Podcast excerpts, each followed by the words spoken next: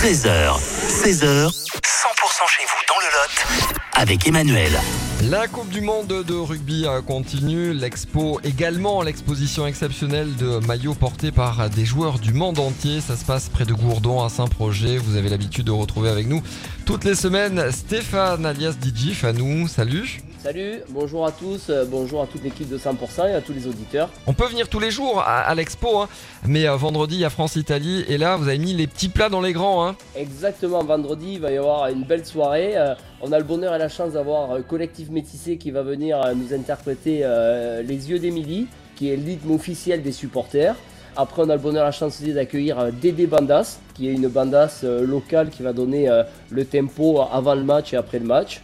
Euh, donc voilà, c'est- plutôt sympathique. Et puis l'autre bonne nouvelle, c'est qu'en fait, on est complet. Quoi. Voilà. C'est dire que ça marche hein, depuis le, début, hein, ça prend de l'ampleur cette exposition. Donc euh, vendredi, il y aura pas de voilà, c'est complet. Si vous n'avez pas les places, il y en aura pas de disponibles. Hein, ça sera peut-être pour le, quart de finale. Il faudra se, se renseigner assez tôt.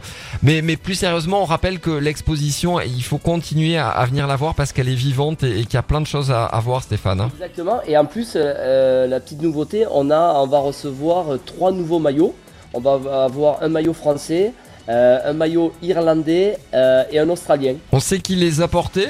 Alors le français, François Cross. Sympa. La classe. Sympa, euh, qui a fait le match contre la Namibie. et qui devrait être là contre l'Italie, qui devrait être dans le groupe vendredi.